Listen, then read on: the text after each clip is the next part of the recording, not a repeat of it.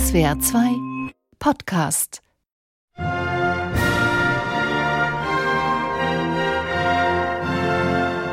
Das ist die Nationalhymne von Tuvalu. Das ist ein kleiner pazifischer Inselstaat, etwa 1000 Kilometer westlich der Fidschi-Inseln. Gerade mal 12.000 Einwohner zählt das Land, irgendwo auf halber Strecke zwischen Hawaii und Australien. Letzte Woche, da blickte aber die ganze Welt darauf, denn während der Weltklimakonferenz hat der Außenminister des Landes medienwirksam in einem Video sein Land als die erste digitale Nation ausgerufen. Und zwar im Metaversum. Der Hintergrund um den steigenden Meeresspiegel, der ist ein tragischer. Die Idee als Staat aber ins Metaversum zu ziehen, eine sehr interessante.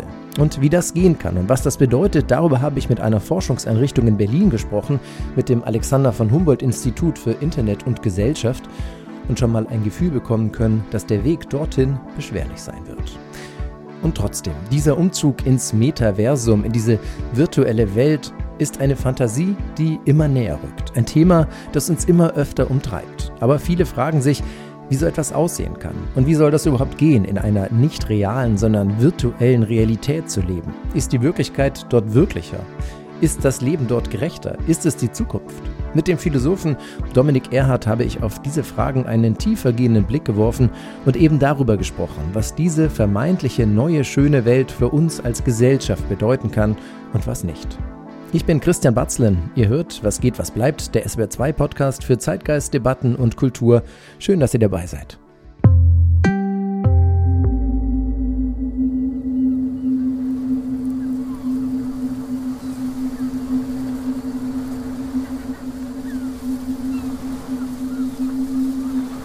As our land disappears, we have no choice but to become the world's first digital nation. Our land, our ocean, our culture are the most precious assets of our people. And to keep them safe from harm, no matter what happens in the physical world, we'll move them to the cloud. Islands like this one won't survive rapid temperature increases, rising sea levels, and droughts, so we'll recreate them virtually. Piece by piece, we'll preserve our country, provide solace to our people, and remind our children and our grandchildren what our home once was. Das sagt der Außenminister des pazifischen Inselstaates Tuvalu in einem Video während der Weltklimakonferenz. In dem Video steht er am Strand einer virtuellen Insel, an einem Palmenstrand, einem virtuellen und im Himmel fliegen virtuelle Vögel. Die Kamera, die zieht sich nach und nach auf und weiter zurück und zeigt am Ende eine kleine Insel in einem ansonsten schwarzen virtuellen Raum. Er sagt, Inseln wie diese werden rasante Erwärmung, steigende Meeresspiegel und Dürren nicht überleben, also bauen wir sie virtuell nach. So die Idee. Das heißt, sein Land plant eine digitale Version von sich selbst zu erstellen. Die Inseln, die Wahrzeichen nachzubauen und die Geschichte und die Kultur so zu bewahren und umzuziehen ins Metaversum. Ob das geht und wie das aussehen kann, das habe ich mit Professor Matthias Kettemann besprochen. Er leitet die Forschungsgruppe Globaler Konstitutionalismus und das Internet am Alexander von Humboldt Institut. Zuerst habe ich ihn gefragt, was ist denn überhaupt ein digitaler Staat? Ein digitaler Staat ist das Abbild des Wissens, der Kultur, der Ideen, der Wünsche, der Träume der Menschen eines Staates aus der realen Welt, aber im digitalen Raum. Also zum Beispiel im Internet oder noch spezifischer, wie sich das Vanuatu vorstellt, im Metaverse, diesem äh, immersiven Raum, wo man zum Beispiel mit 3D-Brillen interagieren kann. Ich stelle es mir ziemlich kompliziert vor. Wir bauen ja nicht an einer Stelle den Staat ab und an der anderen wieder auf. Was ist denn das Wichtigste für solch eine Transformation, damit das gelingt? Also zunächst einmal gibt es ja das Metaverse schon und dort haben schon viele Unternehmen kleine ja, digitale Häuser errichtet. Da kann man hineingehen, kann mit Menschen, also mit Avataren, mit kleinen Figuren sprechen und mit denen auch interagieren. Und natürlich kann man, wenn man viel Zeit und auch viel Geld hat, einen Staat dort nachbauen. Dann programmiert man einen Raum, so wie in einem Computerspiel, und äh, digitalisiert die Objekte. Die kann man dann dort anschauen und auch anfassen. Das ist sehr aufwendig und kostet sehr viel Geld und äh, darf natürlich nicht davon ablenken, bei aller Begeisterung für neue Technologie, dass der Hintergrund sehr, sehr tragisch ist. Tuvalu folgt einem Beispiel der südkoreanischen Stadt Seoul oder auch dem Inselstadt Barbados. Sie haben auch im Vorjahr angekündigt, ins Metaversum eintreten zu wollen. Was braucht man aber jetzt für so einen digitalen Staat? Also im völkerrechtlichen Sinne ändert sich natürlich nichts daran, wenn ein Staat auch im Internet aktiv ist. Man kann nicht einfach im Internet einen neuen Staat gründen. Ne? Man braucht, um einen Staat zu haben, ein Staatsgebiet, ein Staatsvolk und eine Staatsgewalt. Das bleibt auch im Internet gleich. Was diese Inselstaaten meinen ist, äh, erstens einmal möchten sie global ein Signal setzen und zeigen, uns geht es wirklich um den Kopf. Es ist wirklich schlimm, es steht schlimm um uns. So schlimm, dass wir sogar darüber nachdenken, als Ganzes in das Internet umzuziehen, weil wir in der wirklichen Welt keinen Platz mehr haben. De facto kann man nicht den ganzen Staat äh, im Internet nachbilden. Das, das versteht jeder. Das ist auch vollkommen klar. Die Symbole hier sind aber extrem wichtig. Und was auch wichtig ist, ist, dass viele der Ressourcen und der, der kulturellen Güter eines Staates gerettet werden können. Zumindest durch Digitalisierung leichter zugänglich gemacht werden können. Das machen unsere Museen, unsere Bibliotheken ja auch. Äh, wir können jetzt viel schneller als vorher etwa in Originalmanuskripten blättern, griechische Fresken anschauen, römische Statuen ganz nah betrachten. Da ist Technologie sehr gut, die hilft uns dabei, diese Kulturschätze stärker zu erleben und rettet sie auch über die ganzen Unbillen unseres, unserer Welt aktuell hinweg. Wir dürfen aber nicht vergessen, es ist keine Lösung, nur auf das Metaverse zu schauen, ohne äh, auch konkrete Maßnahmen zu treffen gegen aktuelle Probleme des Klimawandels. Das heißt, materielle Dinge kann man dort digital nachbauen und dann könnte man sich es dort anschauen. Aber was ist mit den immateriellen Sachen? Was bleibt von so einer Gesellschaft dann? Ganz hervorragende Frage. Wie kann man eine Gesellschaft ins Internet bringen? Wie kann man Beziehungen, wie kann man Traditionen ins Internet bringen? Das geht nur sehr schwer.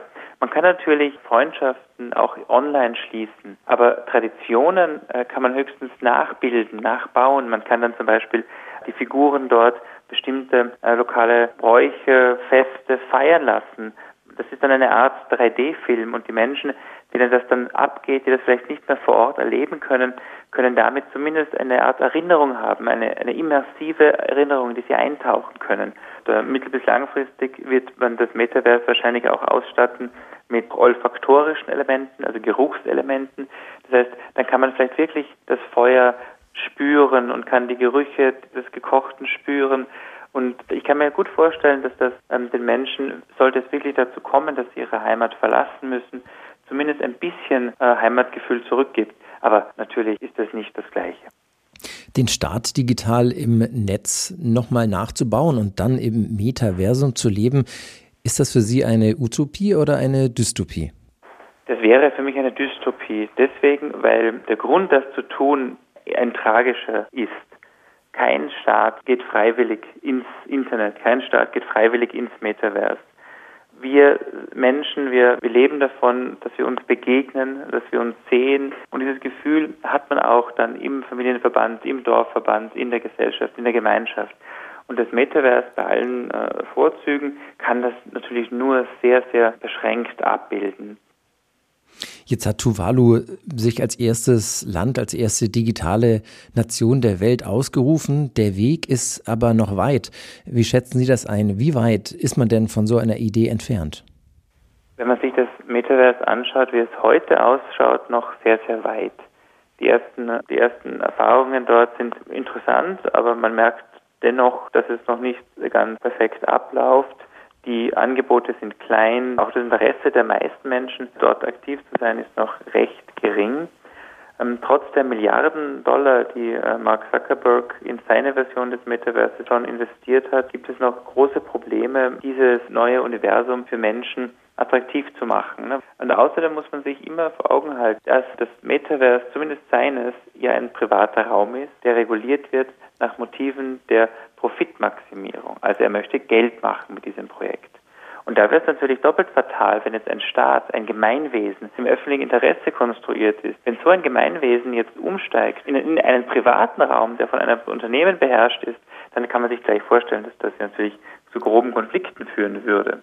Da müsste man dann eher daran denken, eine Art parallele globale Welt zu erstellen. Und in der Tat ist es auch das, was wir heute eigentlich ja brauchen.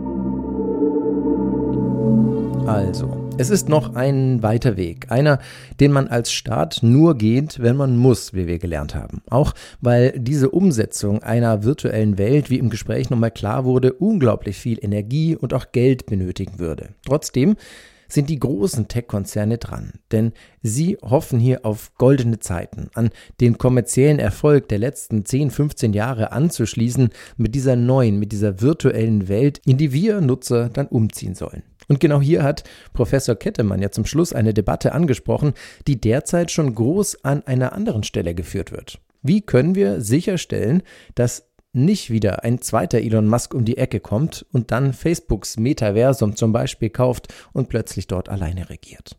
Gerade sprechen alle über Mastodon, die derzeit heißeste Twitter-Alternative. Und was die wenigsten wissen, diese Open-Source-Plattform ist Teil einer viel größeren Idee. Eine Idee eines gemeinnützigen, eines dezentralen und eben nicht nach Profit strebenden Netzwerkes. Es heißt das Fediversum. Das Fediversum, das ist ein Kofferwort, das steht für ein föderales Universum. Und weil diese Frage für ein virtuelles Universum genauso relevant ist wie für das jetzige Internet, wie wir es kennen, habe ich dazu mit zwei Experten gesprochen. Der eine ist Jan-Ulrich Hasecke. Er ist Mitglied in einer IT-Genossenschaft für Server-Hosting und schon seit vielen Jahrzehnten in der dezentralen Netzwelt unterwegs. Und er hat es uns so erklärt. Das Fediverse ist der Versuch, die zentralen Social-Media-Plattformen in ein dezentrales demokratisches Netzwerk zu überführen. Dezentral heißt, es gehört keinem, also auch keinem künftigen zweiten Elon Musk. Open Source, das bringt einige Vorteile mit sich, wie mir Markus Reuter von netzpolitik.org erklärt hat. Na, generell kann man bei Open Source Menschen, die sich mit Code auskennen, schon mal sehen, was passiert. Das kann ich, wenn ein Twitter läuft, nicht unbedingt oder ein Facebook. Das andere ist, es gibt keine Abhängigkeiten zu Firmen, die einen einschließen wollen. Und es kann auch jeder einfach nutzen. Also es ist eigentlich im besten Sinne demokratisch mit freier oder offener Software eben zu arbeiten. Klingt gut. Und warum sowas jetzt nicht gleich mitdenken, bevor wir in den virtuellen Raum ziehen? Denn das, was vor 10, 15 Jahren angefangen hat mit den großen, alles dominierenden privaten Plattformen, das muss sich ja nicht wiederholen. Der Weg ins Metaversum für den ersten Start, der ist noch weit, wie wir vorhin gehört haben.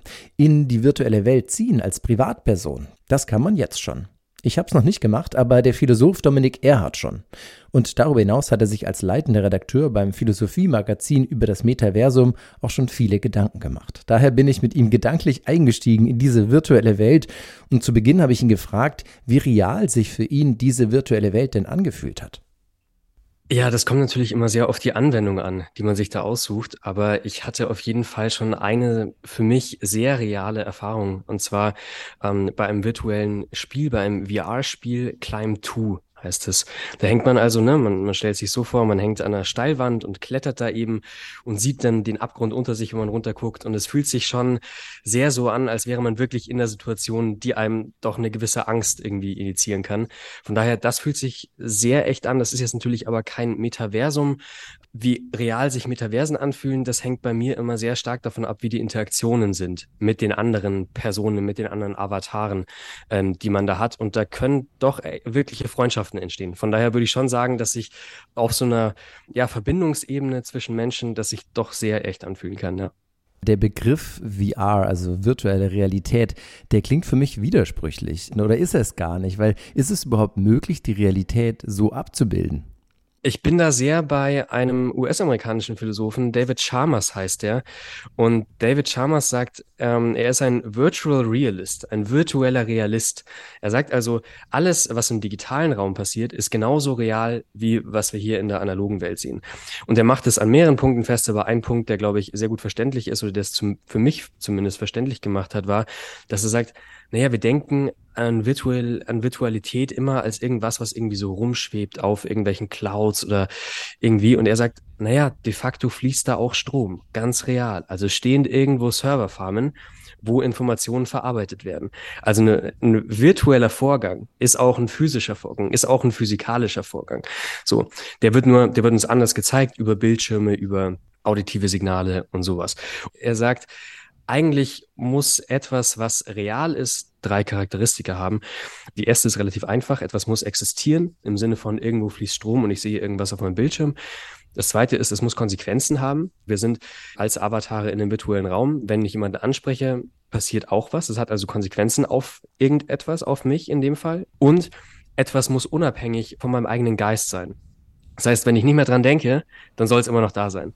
Da würde man auch sagen, das Metaversum ist genau so. Von daher würde ich mit David Chalmers schon sagen, wir tun gut daran, virtuelle Realitäten auch als real wahrzunehmen. Wobei ich mir schon vorstellen könnte, dass viele Menschen dann im ersten Augenblick dem widersprechen würden und sagen, wenn das virtuell ist und digital, dann ist das nicht echt. Uns wird doch was fehlen, uns Menschen. Ich sage jetzt mal, Bäume kann man nachbauen, Autos, Häuser, Gegenstände eben. Aber das reicht ja noch lange nicht, um uns als Gesellschaft ins Virtuelle zu übertragen, oder? Ich würde auch nicht sagen, dass wir uns als diese Gesellschaft komplett in irgendwelche Metaversen übertragen können. Ich sehe den Vorwurf natürlich auch und würde ihm eigentlich auch äh, zustimmen. Was aber spannend ist und worüber man sich mal Gedanken machen kann, wenn man so in diese Richtung überlegt, dass es natürlich unterschiedliche Dinge auf der Welt gibt. Logischerweise kann man die in ganz viele verschiedene Kategorien eintragen, aber eine wichtige Kategorie im Hinblick auf das Metaverse könnte zum Beispiel sein, ob man sagt, ist die Substanz, aus der dieser Gegenstand ist, wichtig oder funktioniert dieser Gegenstand auch als Information? Ein Beispiel, eine Bibliothek eine Bibliothek an Filmen zum Beispiel. Da ist es nicht unbedingt wichtig, ob diese Bibliothek an Filmen eine DVD-Bibliothek ist oder eine VHS-Bibliothek oder eine digitale Bibliothek. Das ist vollkommen egal. Was zählt, ist die Information. Wenn man aber sagt, wir gehen in einen Zoo, ist es wichtig, dass man da wirklich echte, also Tiere im Sinne von analoge Tiere angucken kann oder sind es nur Abbilder von Tieren. Also ich glaube, das ist total spannend und da gibt es in der Philosophie eine spannende Unterscheidung, nämlich in Substrate Dependent, also substanzabhängige und substanzunabhängige Gegenstände. Und ich würde zum Beispiel sagen, eine Gesellschaft als Ganze kann nie übertragen werden in eine virtuelle Realität, weil natürlich auch haptische Gegenstände, also wo die Substanz wichtig ist, ähm, zu dieser Gesellschaft zählt. Und da verlieren wir natürlich immer was, wie man bei allen Flucht- oder Übertragungsbewegungen von, vom einen zum anderen Ort was verliert. Ich denke auch an Dinge, die sich eben nicht materialisieren lassen, wie zum Beispiel die Geburt oder das Wohnen. Ne? Also man muss das ja physisch. Total, total. Und auch da ist es spannend, wenn man die Philosophie befragt. Da gibt es einen Philosophen aus dem 20. Jahrhundert, Karl Jaspers, der viel über Extremsituationen nachgedacht hat. Also genau, was Sie gerade genannt haben, die Geburt ist eine Extremsituation. Angst ist in bestimmten Formen eine Extremsituation und der Tod natürlich. Und ähm, soweit wir heute sehen können und vielleicht sogar, soweit wir heute auch denken können, gibt es natürlich in Metaversen keinen Tod, weil es darin kein Leben gibt. Ist das Metaversum eine Idee seiner neuen Welt, also einer eigentlich gerechteren Welt, weil wir vom Neustart her alle gleich sind? Also es wird ja oft jetzt heute so verkauft, äh, das Metaversum ist ja auch ganz spannend. Äh, die, die Leute, die es jetzt bauen, die definieren ja, was das Metaversum ist, immer genau so, wie sie es brauchen. Ich glaube aber nicht, dass es ein Neustart sein kann. Zumindest nicht, wie es jetzt aussieht. Weil natürlich sind da Produkte nicht immer verfügbar, wie man es, wie man sich vielleicht denken würde. Ne? Also es gibt dann eine Digitalität, wo man sagt, okay, ein JPEG ist doch immer kopierbar. Das Metaversum basiert ja gerade nicht darauf. Ne? Also die NFT-Kultur, die ja de facto darauf beruht, dass digitale Stücke doch wieder ähm, Unikate sein können. Also ich glaube nicht, dass wir da in so, ein, in so eine Utopie reingehen, wo alle genug Platz und alle genug alles haben, sondern wir nehmen natürlich wie mit einem Rucksack unsere jetzigen Beschränkungen, unsere jetzigen Privilegien auch mit. Wer hier viel wirkliche Währung hat, kann da natürlich größere Grundstücke kaufen. Das spannende oder der spannende Kampf im Hinblick auf Gerechtigkeit wird der sein, den die Philosophin Elizabeth Anderson aufgeschrieben hat, und zwar 99 in einem, in einem Essay, wo sie eben überlegt, ja, was wird es denn für eine Art von Gerechtigkeit sein, insgesamt in digitalen Welten? Und da sagt sie, eben propositionale Güter werden spannend. Also nicht nur, welches Land hat man, welche NFTs besitzt man, welches, was auch immer, sondern wie wird Gerechtigkeit, wie wird Macht, wie wird Fame auch verteilt? Weil positionale Güter kann man sich vielleicht so vorstellen, wenn alle reich sind, ist niemand reich. Wenn alle bekannt sind, ist niemand bekannt. Und gerade das wird, glaube ich, total spannend. Wer wird die Macht haben in diesen Metaversen? Und gar nicht unbedingt, wer wird das größte Land, wer wird die größten digitalen Ferraris fahren, sondern der Einfluss. Das wird, glaube ich, der Streit der Zukunft. Sie haben gerade die Utopie angesprochen. Es gibt ja auch die Chance, dass man die reale Welt mit all seinen Identitäten hinter sich lässt und in die digitale Welt schlüpft, ins Metaversum.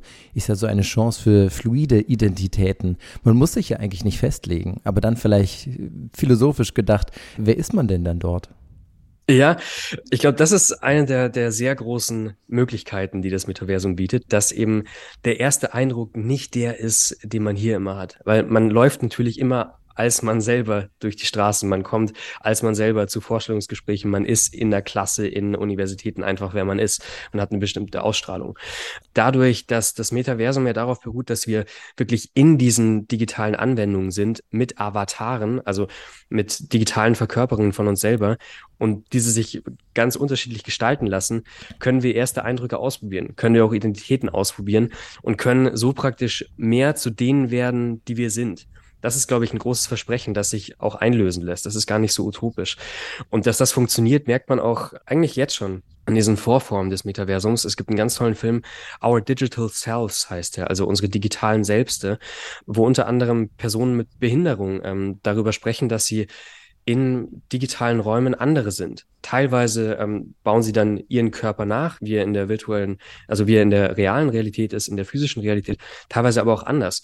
Und die Erfahrung, dass da Menschen einem ganz anders entgegentreten, die werden da geschildert. Und das ist, glaube ich, total erstaunlich. Also ich glaube, wir können durch Iterationen durch verschiedene Versionen, die wir ausprobieren können, mehr zu uns werden und dann natürlich auch was mitnehmen wiederum aus der digitalen Welt. Ne? Es geht ja nicht nur in die eine Richtung. Man kann sich äh, da vielleicht auch mal schüchterner gebärden, als man ist oder irgendwie ein bisschen, ja, im Grunde einfach anders und dann vielleicht auch wirklich sein, ähm, seine wirkliche Identität daran anpassen oder da so ein bisschen spielen. Könnte es nicht einfach auch eine Ergänzung der realen Welt sein, diese virtuelle Welt? Weil wahrscheinlich ist doch die Durchdringung ähm, die wahrscheinlichste Option. Also statt ganz ins Metaversum zu ziehen, dass man beide Welten nebeneinander laufen lassen kann da kommen wir jetzt wirklich nochmal auf eine spannende Frage, weil was ist denn das Metaversum? Was ist, äh, was ist die Idee des Ganzen? Im Grunde reden wir über eine Idee, die sich vielleicht in zehn, vielleicht in zwölf, vielleicht in 15 Jahren so richtig materialisieren wird, wie diese Präsentationen, die wir aktuell sehen. Aber die Grundidee ist eben, dass wir das Metaversum nicht denken können wie das Internet, weil das Internet ist, wie Sie gerade gesagt haben, eher wie so eine Prothese. Die Idee des Metaversums, wie, zum, wie es eben von, von Mark Zuckerberg zum Beispiel präsentiert wird, ist aber ein anderes. Da ist es so, dass wir in dem digitalen Dienst leben und praktisch alles andere darauf ausrichten, in diesem Metaversum, in diesem digitalen Dienst effektiver zu sein, produktiver zu sein, ein gutes Leben zu leben. Also wenn man es so in Bild packen will, dann wird das Internet mit dem Metaverse eben von einer Prothese zu einer Heimat. Das ist, das ist die große Idee. Und für mich klingt das total gruselig. Ich muss sagen, ich finde ich finde das erstaunlich. Also am liebsten wäre mir, wenn es eine Durchdringung gäbe, eine produktive Durchdringung, aber auch ein Nebeneinander. Vielleicht zum Abschluss, wenn Sie jetzt so ein virtuelles Universum eben gestalten müssten oder erfinden, wie würde es aussehen? Also wenn Sie utopisch sein können. Oder was müsste man mitdenken? Was müsste anders sein? Ja, da wird es vielleicht auch nochmal philosophisch zum Ende. Das haben wir vielleicht alle gemerkt in der Corona-Pandemie.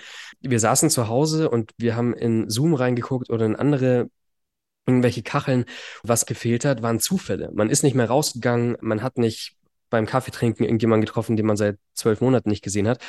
Und ich glaube, sobald man sich wirklich massiv in digitale Anwendungen begibt, fehlt der Zufall. Und wenn man es irgendwie schaffen könnte, zufällige Begegnungen zu schaffen und zufällige Momente zu schaffen, glaube ich, hätten wir wahnsinnig viel gewonnen. Und was ich mir auch wünschen würde, wäre, dass es sowas wie ein, sowas wie ein Dienst gibt, dass man jeden Tag ein anderer Avatar ist. Als Beispiel, ich würde vielleicht jetzt morgen dann das Metaversum aufmachen und ich wäre in Bangladesch und wäre in einer Umgebung, wo die Klimakatastrophe schon wirklich evident wird. Und dann würde ich hier zurückkommen und denken, ah, okay, es ist für Leute jetzt schon real. Und ich glaube, dass das reale Leben auch von solchen, ja, von solchen Begegnungen, von solchen Interaktionen mitgeprägt werden kann. Ja, ein schöner Gedanke, der Zufall, der nicht ausbleiben soll in einer durchgeplanten virtuellen Welt, die uns hoffentlich neue Einblicke geben wird, quasi über den VR-Brillenrand blicken und in eine andere Welt eintauchen und flüchten lässt. Das war Was geht, was bleibt, der Kulturpodcast von SWR 2. Ich bin Christian Batzlen. Danke fürs Zuhören, fürs Mitdenken und auch fürs Klimaretten. Fragen, Anregungen, Kritik und Ideen wie immer an kulturpodcast.swr2.de. Danke euch und bis nächste Woche.